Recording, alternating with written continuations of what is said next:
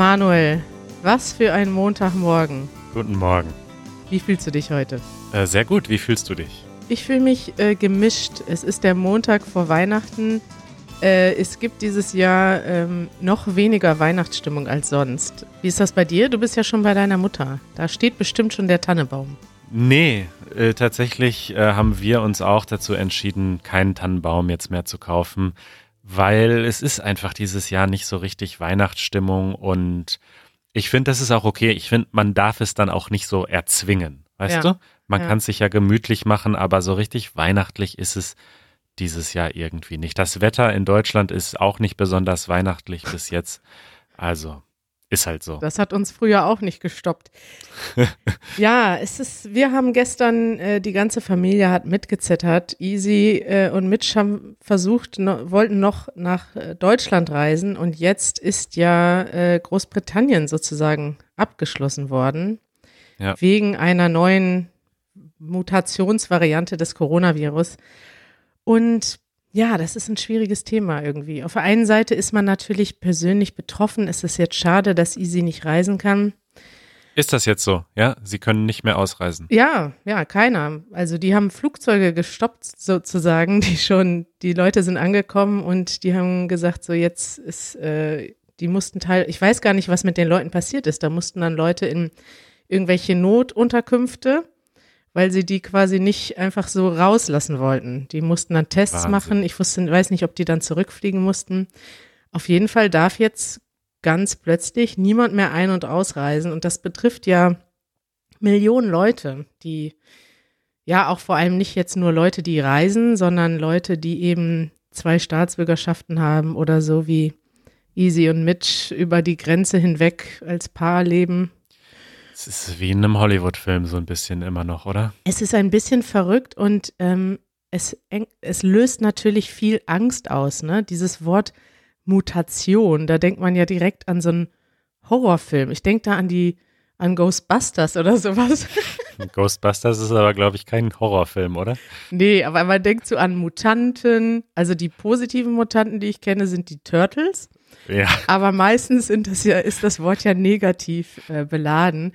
Und ich fand das ganz interessant, weil ich habe dann gedacht, auf der einen Seite sind jetzt alle, ist es total negativ, dass jetzt Leute Angst haben und sogar Panik haben. Auf der anderen Seite ist es ja vielleicht auch positiv, dass die Leute jetzt endlich mal Angst haben und dann auch vielleicht entsprechend vorsichtiger sind. Ne? Und da habe ich an Greta Thunberg gedacht. Die hat ja gesagt, ich möchte, dass ihr Panik habt zum Thema Klimawandel, weil sie meinte, hey Leute, ihr nehmt das gar nicht ernst genug. Und so gerade dachte ich, das ist ja auch ein bisschen so mit dem Coronavirus. Ne? Sie hat mir erzählt, in, in äh, England haben bis vor ein paar Tagen die Pubs noch aufgehabt Ja.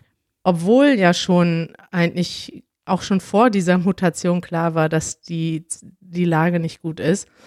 Und da ist es doch vielleicht jetzt auch gut, wenn jetzt mal alles runtergefahren wird und die Leute wirklich ein bisschen Angst haben und wirklich zu Hause bleiben. Ja, Oder wie siehst du das? das stimmt. Da gibt es einige Parallelen zwischen der Corona-Pandemie und dem Klimawandel. Ich habe so ein bisschen Probleme mit diesem Begriff Panik, weil wenn ich an Panik denke, dann denke ich an Menschen, die überhaupt nicht mehr rational handeln und ja irgendwie. Ich weiß das, als ich ähm, früher, als ich angefangen habe, ich habe ja eine Zeit lang als Manager gearbeitet äh, im Einzelhandel und dort gab es so Momente, wo plötzlich ganz viele Probleme waren, die ich dann plötzlich alle managen musste. Hm. So. Und am Anfang bin ich immer total in Panik verfallen. Ähm, und dann hat mich irgendwann mal ein erfahrener Manager zur Seite genommen und mir so gesagt, so, das bringt nichts, was du hier gerade machst. Du, mu- du bist jetzt die Person, die ruhig sein muss und cool sein muss. Und alle anderen werden sich auch daran orientieren und die Probleme einfach eine nach dem anderen ähm, abarbeiten. Aber andere, auf der anderen Seite, ich denke, Greta Thunberg hat schon recht mit dem, was sie sagt, auf den Klimawandel bezogen und jetzt auf die Pandemie bezogen, stimmt es auch. Wir brauchen manchmal so einen Wachrüttelmoment. Ich finde, das ist ein ganz guter Begriff. Ja, also die Leute Ja. müssen wachgerüttelt werden. So, Leute, es ist wirklich ernst. Wir müssen jetzt wirklich mal zu Hause bleiben, ein paar Wochen oder wie lange auch immer. Und Ja, da stimme ich dir zu. Das kann schon sein, dass das jetzt wieder mal so ein Moment ist, wo den Leuten klar wird, okay, es ist ernst. Ja, ja, das stimmt schon, ja. Hoffen wir mal, dass es ein bisschen mehr Vernunft gibt und dass wir auch vielleicht in unserer Gesellschaft, ähm, ja, ich finde es gut, wenn die Leute jetzt zu Hause bleiben. Also ich meine, Weihnachten ist nicht so wichtig, als dass wir das mal ein Jahr ausfallen lassen können oder einfach kleiner feiern können oder vielleicht auch gar nicht. Und ich will einfach nur hoffen, dass sich jetzt über die nächsten Tage nicht so viele Leute anstecken. Thema der Woche. Oh, wir haben ein Thema, Manuel. Also es ist ein Themchen, ein, ein ganz kleines Thema. Ja. Äh, das habe ich mal so mitgebracht. Also es geht um das Thema Strom. Hat auch was mit dem Klimawandel zu tun. Äh, Gerade stand in den Nachrichten, dass in Deutschland äh, in diesem Jahr, in 2020, fast die Hälfte des Stromverbrauchs durch Ökostrom gedeckt wurde, also durch Solarenergie und Windräder hauptsächlich. Mhm. Allerdings hat das auch mit der Corona-Pandemie zu tun, weil wir nämlich weniger Strom verbraucht haben dieses Jahr. Hm. Und äh, genau darum geht es, ums Thema Stromverbrauch. Denn ähm, weißt du zum Beispiel, wie viel Strom dein Kühlschrank verbraucht? Äh, nö, nö. Oder deine Waschmaschine oder dein Computer? Nee, ich weiß, dass ich, also wenn ich so einkaufe, ist das ja mittlerweile ein Kriterium. Und ich habe ja jetzt ein paar Mal, auch dank deiner Empfehlung, Stiftung Warentests gekauft. Und da wird das ja auch, da ist das ja eine Kategorie, die verglichen wird. Da steht dann so Stromverbrauch sehr gut, gut oder befriedigend. Ich achte da schon drauf, dass das Gerät nicht total schlecht ist. Ja.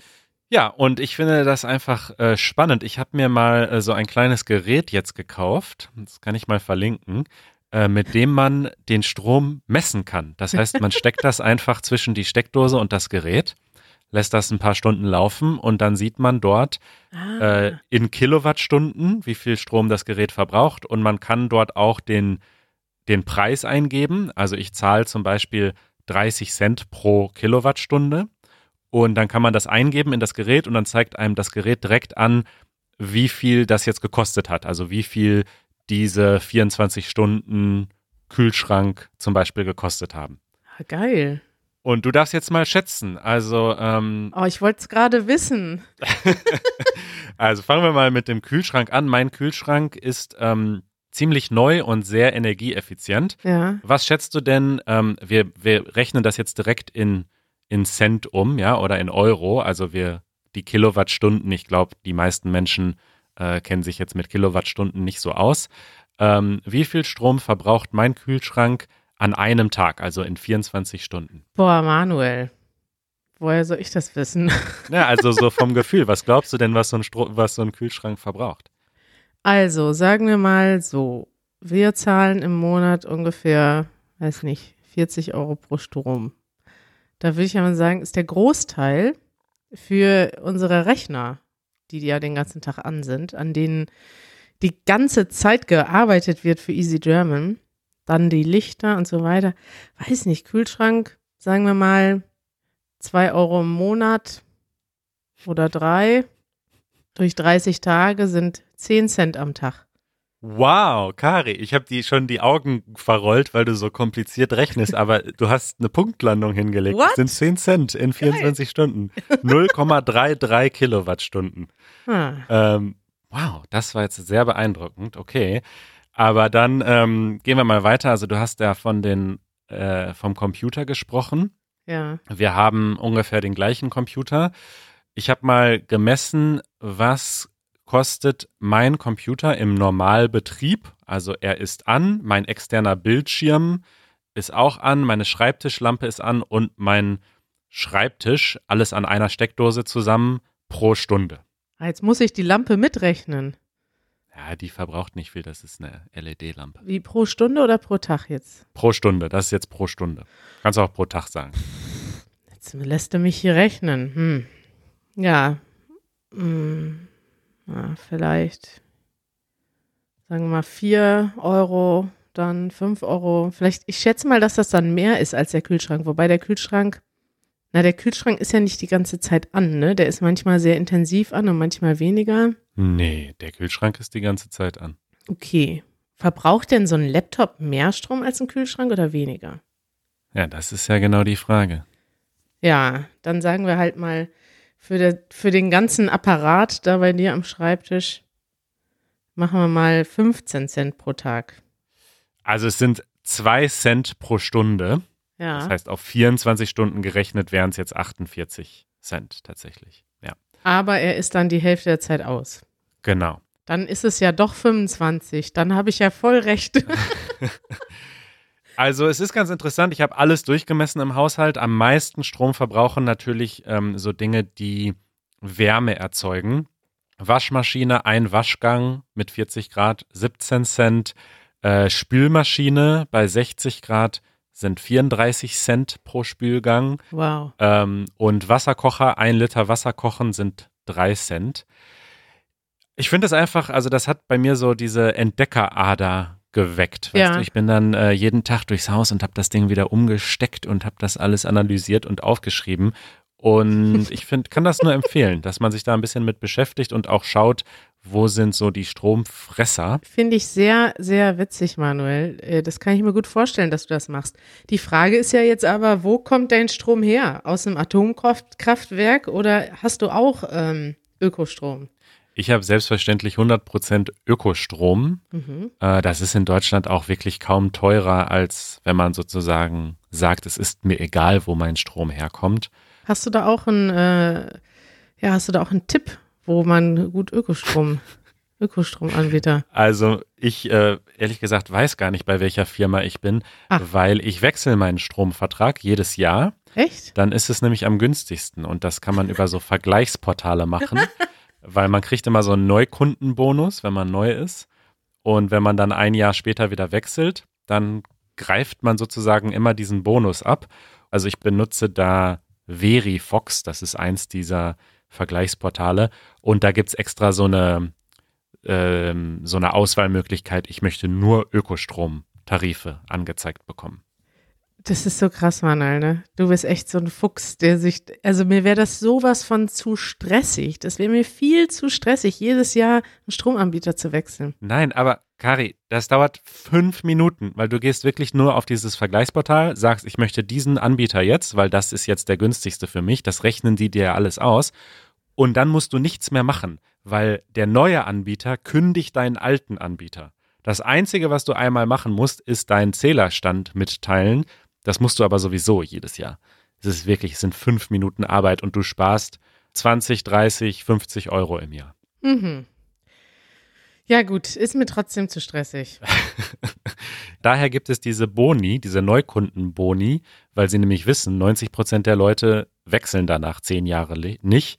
Da können wir denen durchaus mal ein bisschen Geld am Anfang geben. Hm. Aber wenn ich bei einem guten Anbieter bin, ne, dann tue ich ja was Gutes. Was heißt ein guter Anbieter? Der Strom ist ja der gleiche, der aus der Steckdose kommt. Das sind ja nur andere Firmen, die dahinter stecken. Stimmt, aber es gibt ja gute und schlechte Firmen, sagen wir mal so. Ja, das stimmt natürlich. Ja, Kari, also ähm, ich helfe dir gerne beim äh, Wechseln, aber ja, ich finde das, also dieses, dieses kleine Messgerät kostet 16 Euro und ich finde es echt total spannend und ich leihe es euch gerne mal aus, wenn ihr auch mal ähm, auf Entdeckungsreise gehen wollt in eurer Wohnung. Ja, vielleicht Janusz, der hat ja äh, auch viel, viel Stromfresser. Der könnte ja mal messen, was seine, wie heißt das, ähm, hier sein Laufband, ne? Was das so kostet, wenn das Ja. läuft. Laufband, Gitarren, Gitarrenverstärker, Hm. das ist spannend. Ja. Finde ich spannend, wofür du dich alles so begeistern kannst, Manuel. Empfehlungen der Woche. Und zwar, wir haben nämlich eine E-Mail bekommen von Shivani und Gregory, die auch unseren Podcast hören. Und die haben mitgeholfen bei einem Buchprojekt. Und zwar ist das ein Buchprojekt, in dem Geflüchtete, die in einem Flüchtlingslager auf der Insel Samos in Griechenland leben, Rezepte zusammengestellt haben. Und zwar haben sie daran gearbeitet, quasi etwas, ja, ich, etwas Positives zu machen mit ihren äh, Geschichten. Und jeder hat aus seinem Land, so wie ich das verstanden habe, inspirierende Rezepte zusammengestellt. Und sie haben die Rezepte dann aber auch möglichst einfach beschrieben, weil es gibt ja manchmal auch ähm, da drin Zutaten, die nicht so einfach zu bekommen sind. Und sie haben eben diese Rezepte für Menschen zusammengestellt aus aller Welt und haben das übersetzt. Und das ganze Projekt heißt Displaced Dishes. Und äh, bist du mal auf die Website gegangen, Manuel? Allerdings, und äh, die Website ist so geil designt, also allein deswegen ist das schon eine Empfehlung wert. Nicht, weil das nur, nicht nur, weil das eine schöne Idee ist, sondern weil diese Website richtig cool ist, finde ich. Also das Buch ist wunderschön designt und auf der Website sieht man das auch. Und die Website ist so schön, ich kann gar nicht aufhören, hoch und runter zu scrollen, Ja. weil wenn man hoch und runter scrollt, blättert man gleichzeitig durch das Buch. Das ist echt richtig cool. Das ist eine richtig, richtig coole Idee. Und wenn man da drauf klickt und da drüber scrollt, will man direkt das Buch in der Hand halten. Ja. Ja, und die Einnahmen aus diesem Buch werden an Samos Volunteers gespendet. Also das Geld ähm, kommt den Menschen zugute, die dort in diesem Flüchtlingslager leben müssen im Moment. Und deswegen geben wir diese Empfehlung sehr gerne weiter. Vielleicht ist das ja noch ein Last-Minute oder nachträgliches Weihnachtsgeschenk bei dem einen oder anderen. Finde ich toll.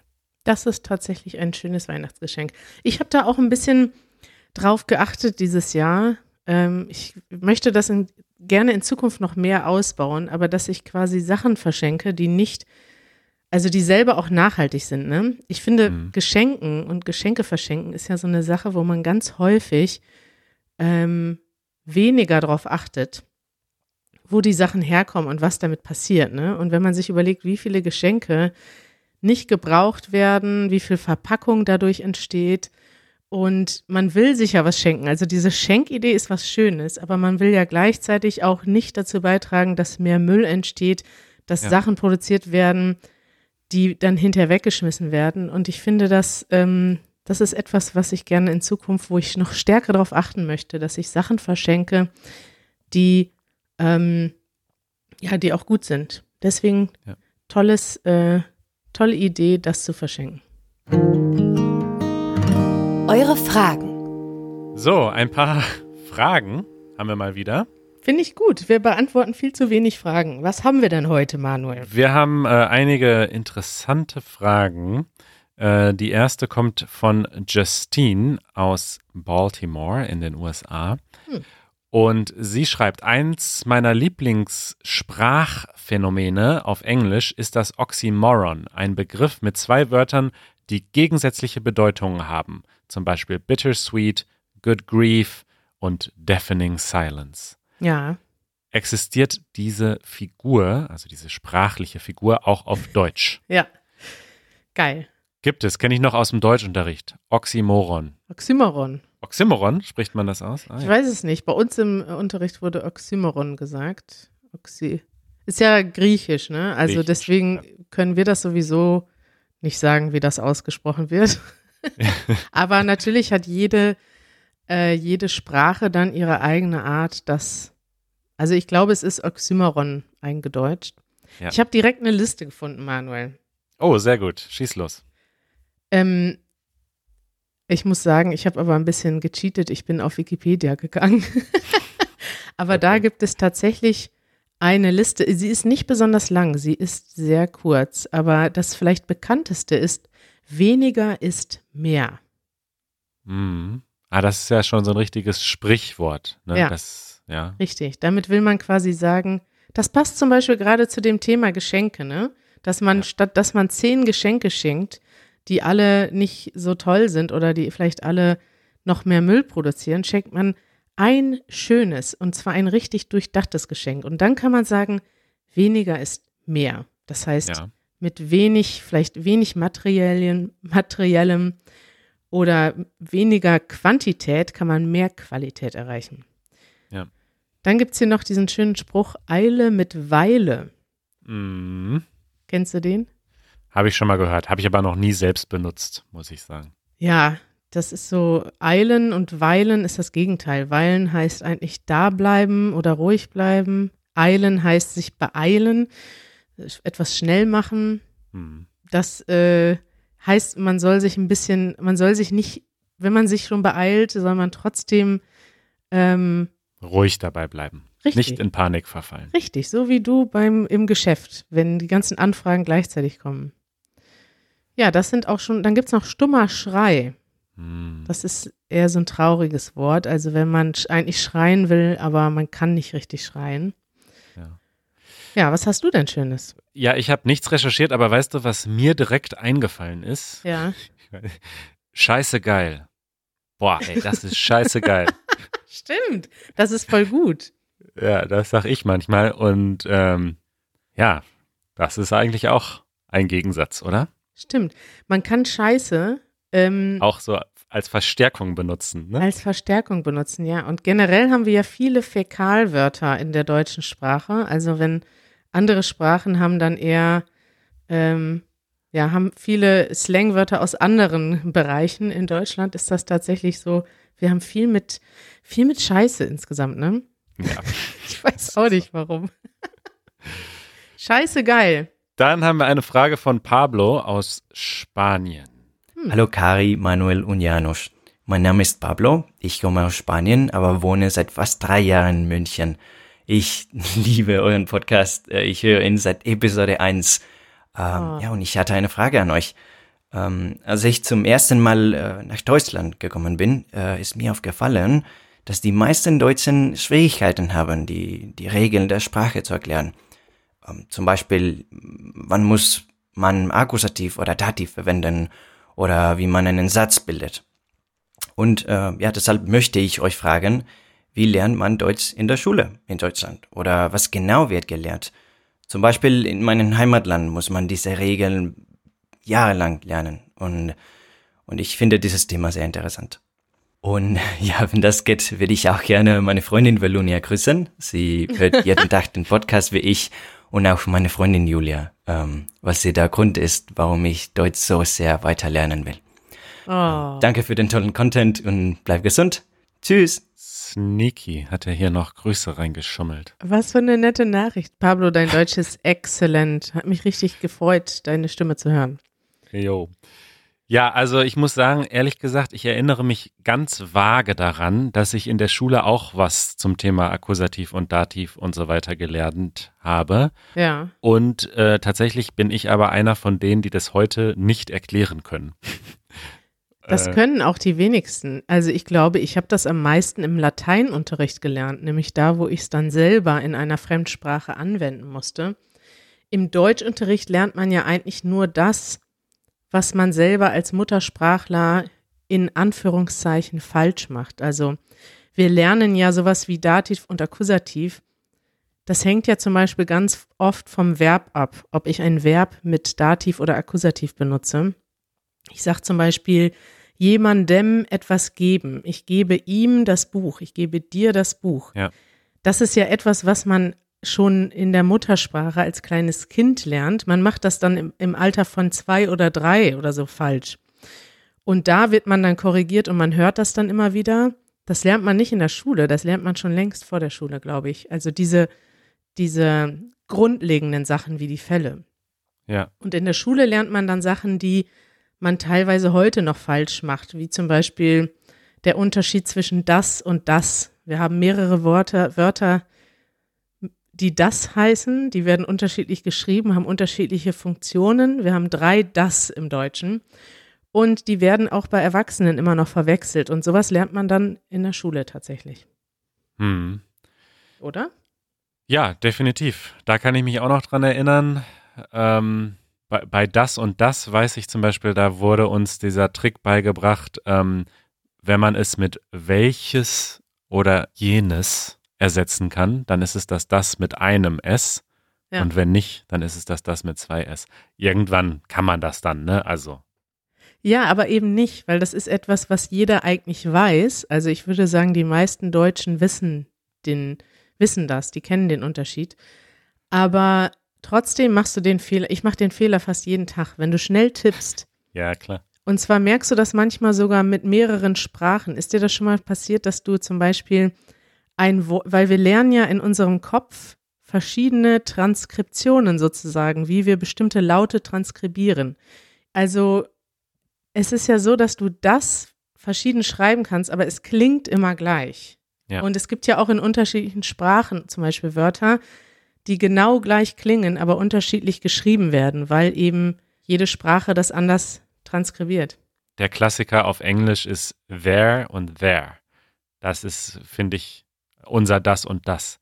Dass das auch Muttersprachler super oft einfach falsch machen, weil es hört sich einfach genau gleich an. Du meinst wo und war. Also where mit H und where ohne H. Nee, ich meine there und there. Also they are und Ah, It's over mal, there. Gleich zwei Beispiele gefunden. Ja. Und das machen bestimmt Muttersprachler auch falsch. Und so ist es im Deutschen mit das und das, weil du hörst den Unterschied nicht. Und wenn du schnell schreibst, dann achtest du vielleicht nicht unbedingt drauf. Also dann schreibst du das, was gerade im Kopf ist. Ne?